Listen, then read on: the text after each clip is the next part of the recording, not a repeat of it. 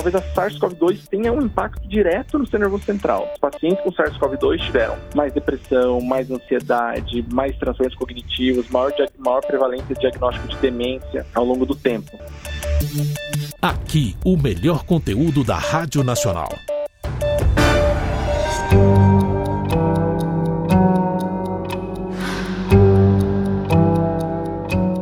Olá, eu sou Juliana Maia e nesse episódio de podcast eu converso com o médico do Instituto de Psiquiatria da Faculdade de Medicina da USP, Rodolfo Damiano, sobre um estudo que apontou uma alta incidência de alterações cognitivas e psiquiátricas em pacientes recuperados da Covid-19.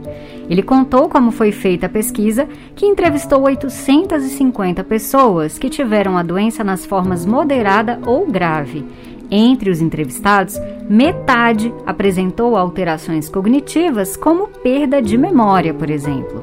Então vem comigo ouvir esse bate-papo.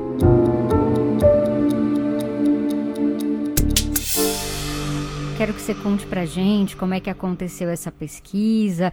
Vi que vocês entrevistaram 425 pacientes recuperados, né, da COVID-19, tanto das formas moderadas quanto da, da, forma, da forma grave, né?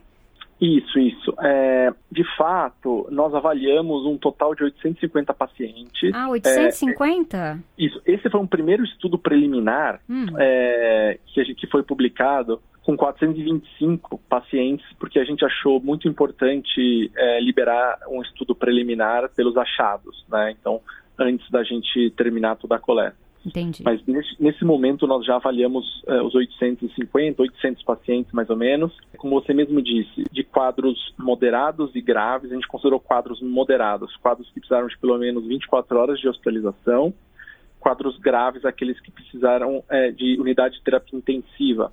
Uhum. Todos os pacientes provenientes aqui no complexo, do complexo HC FM USP. Né? Uhum. Então, foi um estudo muito grande que contou não só com as avaliações neuropsiquiátricas da, do nosso grupo, mas também contou com avaliações da otorrinolaringologia, da fisiatria, da pneumologia, da cardiologia, da clínica médica. Então, foi um estudo muito grande que movimentou aqui todo o complexo HCFM-USP e aos poucos a gente vai trazendo os resultados aí para todo mundo, que existem ainda várias várias coisas ainda que vão que vão advir desse estudo. Uhum. Doutor Rodolfo, é, quanto tempo depois da recuperação, né, vocês é, entrevistaram esses pacientes? É, nós avaliamos de seis a nove meses após a alta. Uhum. É, foi o tempo que demorou as nossas avaliações. As nossas avaliações eram presenciais e demoravam cerca de uma hora e meia, duas horas, né? Então, para avaliar todos esses pacientes, nós demoramos aí mais ou menos três meses para avaliação de todo esse grupo de pacientes, avaliando eles todos os dias, de manhã e de tarde. Caramba! E aí é o que chama a minha atenção também, né, doutor Rodolfo? Seis meses após, né, quer dizer, a pessoa já com seis meses recuperadas, essas pessoas ainda apresentavam esses quadros que o estudo trouxe de depressão, de, trans, de transtornos psiquiátricos e até de déficits cognitivos, doutor Rodolfo? Isso, isso, exatamente, exatamente. Os é, transtornos psiquiátricos, no geral, eram esperados, apesar de que não eram esperados nessa grandiosidade que a gente encontrou, né? Os estudos mundiais encontraram sim é, um pequeno aumento da prevalência, mas os estudos não avaliaram os, o grupo que nós avaliamos, né? Geralmente os estudos são estudos populacionais e que avaliam todas as pessoas de um país ou de um, de um local, e a gente decidiu avaliar apenas os pacientes que contraíram a doença, né? E a gente queria focar realmente no possível mecanismo fisiopatológico de como a doença pode levar a esses quadros. Mas o que chamou mais atenção nesses seis meses, sem dúvida, para todos nós, foram as alterações cognitivas, né? Que é perda é... de memória. Exatamente, exatamente. É, diferente de todas as outras doenças virais, né?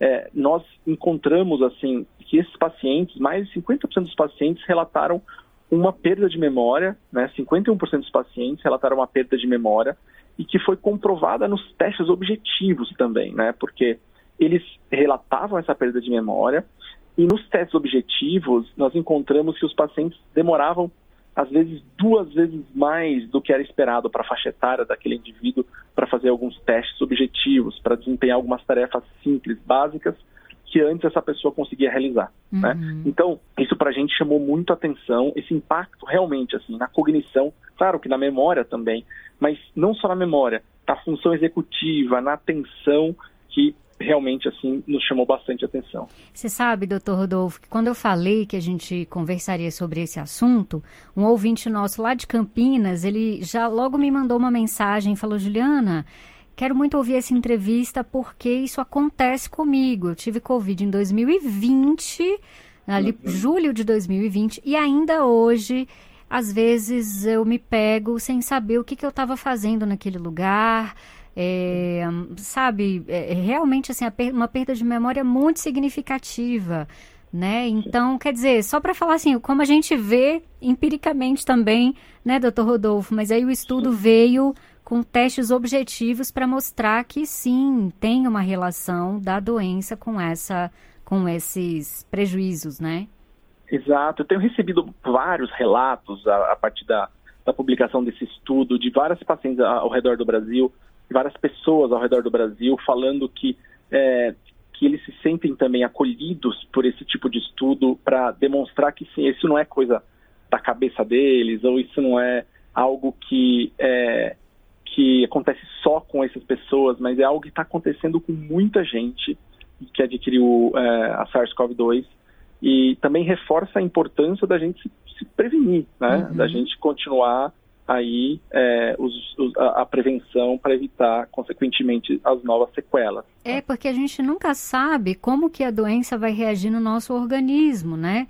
Então, porque pelo que você está me contando, e aí eu queria até entender, né? Para a, a doença trazer esse tipo de prejuízo, né? Alterações cognitivas, né? Ou psiquiátricas, de que forma ela está uh, ah, agindo no nosso organismo para ter esse tipo de sequela, doutor Rodolfo, o que, que vocês vislumbram que, que seja né, o caminho da doença para em quem tem esse tipo de sequela?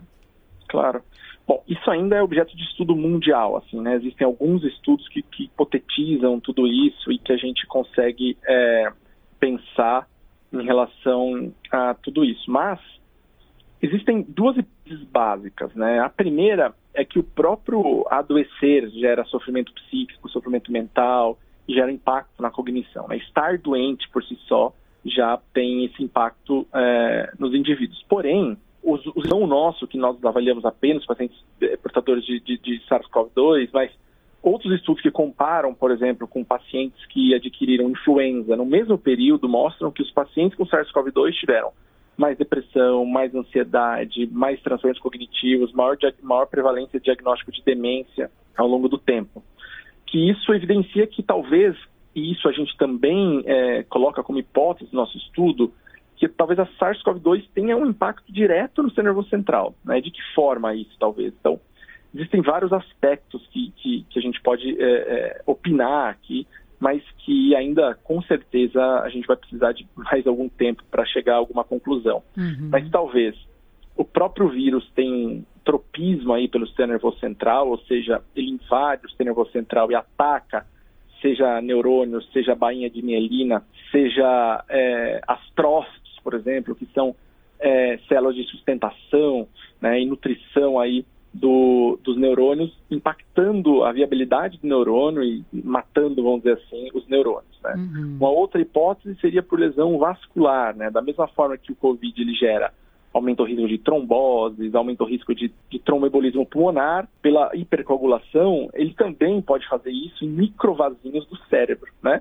E se você faz isso em microvasinhos do cérebro, consequentemente você tem como se fosse micro AVCs, assim, microinfartos, né? Uhum. E esses micro-micros, quando eles se, se juntam, eles podem gerar algum, uma sequela mais importante, principalmente em pacientes mais idosos, que já têm uma reserva cognitiva menor. Uhum. Uma outro mecanismo que a gente pode tentar né, é, é, é, pensar é da inflamação, né? Há uma neuroinflamação importante, uma cascata inflamatória importante, e talvez esses pacientes, é, o SARS-CoV-2 cause uma, uma, neuroinflamação maior do que os outros, é, os outros vírus, as outras infecções, e por essa neuroinflamação muito acentuada, também haja perda de neurônios, morte neuronal e, é, consequentemente, esses prejuízos cognitivos e psiquiátricos também pelo uhum. mesmo mecanismo. Doutor Rodolfo, com relação aos prejuízos psiquiátricos, né, estresse, depressão, pode ter uma relação com a questão hormonal? Porque eu sei que tem estudos que mostram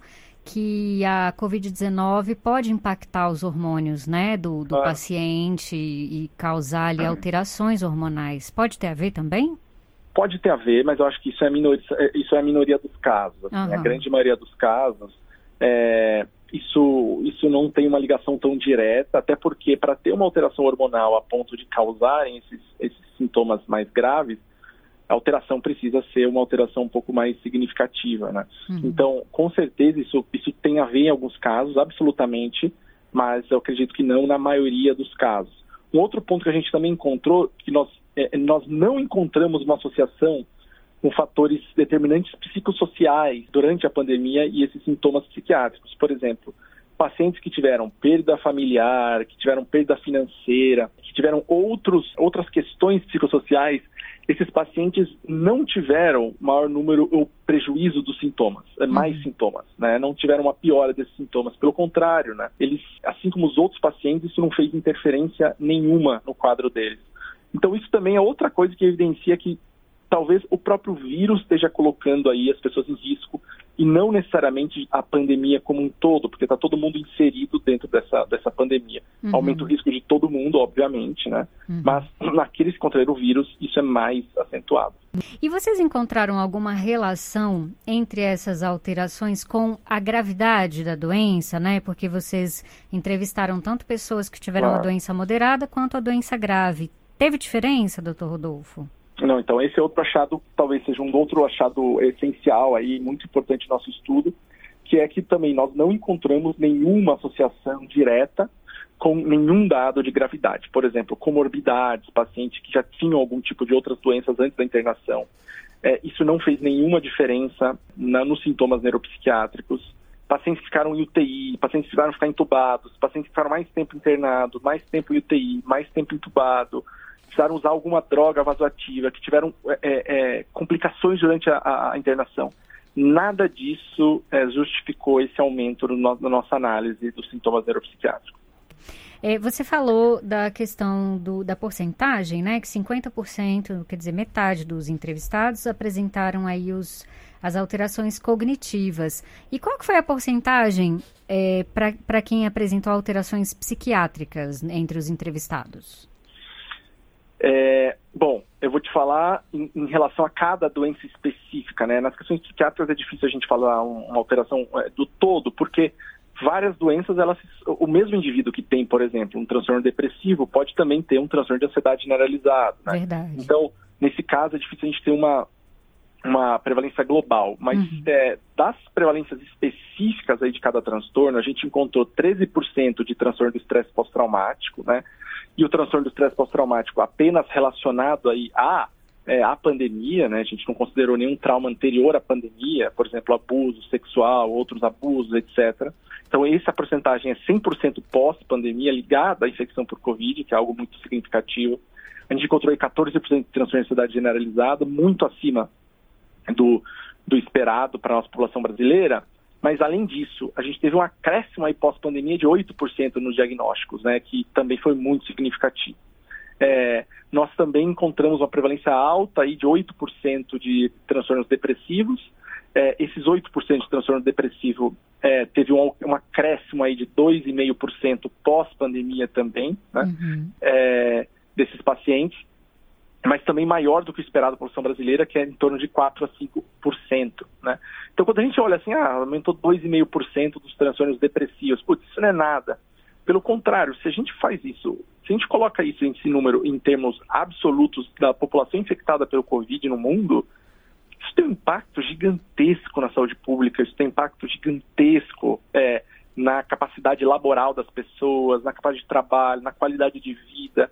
Né? Então, isso, é, apesar de parecer um aumento pequeno, no fundo é um aumento muito grande e que com certeza a gente precisa ficar de olho, nós e todas as autoridades aí, públicas é, brasileiras. Com certeza. E quem está nos ouvindo, né, quem já teve a Covid e está se identificando, né, doutor Rodolfo, buscar ajuda, buscar acompanhamento psiquiátrico, buscar acompanhamento é, com psicólogos e buscar um médico, para tentar é, fazer um acompanhamento mesmo dessas sequelas que a gente não sabe por quanto tempo elas podem durar, né? É, perfeito, exatamente, com certeza. Os casos mais leves, né? Os casos mais leves, é, como não existe uma atenção especializada para todo mundo, né? Isso, pelo menos no sistema público, isso não vai, não existe no Brasil por enquanto que eu, que, eu tô, que eu sempre digo, assim, os casos mais leves, o mais importante, principalmente nas questões cognitivas, mas também nas questões psiquiátricas, é mudando o estilo de vida. A gente sabe que, por exemplo, exercício físico de pelo menos 150 minutos por semana protege pacientes com alterações cognitivas já pequenas, que a gente chama de comprometimento cognitivo leve, a desenvolver, por exemplo, demência de Alzheimer. Né? Então, indubitavelmente, é, o exercício físico, é, na mesma proporção, também vai proteger esses indivíduos a desenvolverem formas mais, mais, mais graves aí de, de déficits cognitivos e com certeza também vai prevenir que essas pessoas piorem e vai é, é incentivar isso o cérebro a se regenerar, vamos dizer assim, né? uhum. a, isso, a isso melhorar de alguma forma. A alimentação da mesma forma, pensando em alimentações menos inflamatórias, pensando em aumentar o consumo de frutas, vegetais, verduras, diminuição de consumo de carne de origem animal, de, de, de, alimentos de origem animal, né, principalmente carne vermelha a gente sabe já que tem um, um fator inflamatório associado. Então, é, mudança de hábito e estilo de vida, para os quadros mais leves, eu diria que 80% a gente vai conseguir reverter com sucesso. Uhum. Agora, os quadros que são cronificados, que estão há bastante tempo, ou os quadros moderados a graves, esses sim precisam de, de uma atenção especializada e de, um, de buscar aí auxílio e ajuda de profissionais capacitados. Perfeito. Doutor Rodolfo, tem alguma próxima etapa para essa pesquisa ou outra pesquisa relacionada com essa que já esteja, é, já esteja em, engatilhada? Existem várias etapas, na verdade, né? A gente está avaliando a ressonância magnética de um número desses pacientes para tentar ver objetivamente aí é, localização no cérebro de, de, algumas dessas alterações que a gente está colocando como possíveis alterações, uhum. né? Então, isso é um, um, próximo passo a ser, a ser percorrido. Um outro passo é a gente analisar os dados com todos os pacientes e, inclusive, avaliando é, questões inflamatórias, que a gente, nós avaliamos as citocinas inflamatórias da internação, para tentar entender se essa hipótese de inflamação faz sentido ou não. Um outro ponto é a gente vai a gente vai avaliar neste momento todos os pacientes que a gente avaliou, nós vamos reavaliar para entender se isso se cronifica ou se isso é 100% reversível. E para os pacientes que pioraram ou eh, se cronificaram, comparados aos pacientes que melhoraram, o que teve de diferente nesses pacientes? Né? O que uns fizeram, que os outros não fizeram, ou o que, o que uma doença pode ter feito no organismo de uma pessoa que não fez na outra, é a gravidade do achado ou não? Então, tudo isso a gente vai precisar também avaliar e a gente está avaliando aí na próxima etapa. O caso das ressonâncias magnéticas também, essa parte do estudo vai ser com os mesmos pacientes também? Não com não. todos os pacientes, uhum. porque não, vão ser com os mesmos pacientes, mas a gente vai ter uma, uma randomização e uma amostra de 60 pacientes apenas, porque o valor custo para fazer uma ressonância magnética, nós vamos fazer de 7 Tesla, que é uma ressonância de altíssima definição, o custo disso é muito elevado para fazer em todo mundo, então uhum. nós vamos é, selecionar só aqueles que tiveram um prejuízo mais significativo, só aqueles que tiveram uma perda mais significativa. Entendi. E é assim, né, doutor Rodolfo, vocês vocês médicos, cientistas, vocês vão montando um quebra-cabeça, né? Quando a gente olha para o início dessa pandemia, que a gente não sabia quase nada sobre esse vírus, sobre a doença, sobre o comportamento no nosso corpo, e quando a gente olha onde a gente já chegou, né? E onde a gente quer chegar. Então, assim, eu tenho muito orgulho mesmo dos, dos pesquisadores, pesquisadoras brasileiros, brasileiros. Fico feliz de poder compartilhar esse estudo aqui com os ouvintes, viu?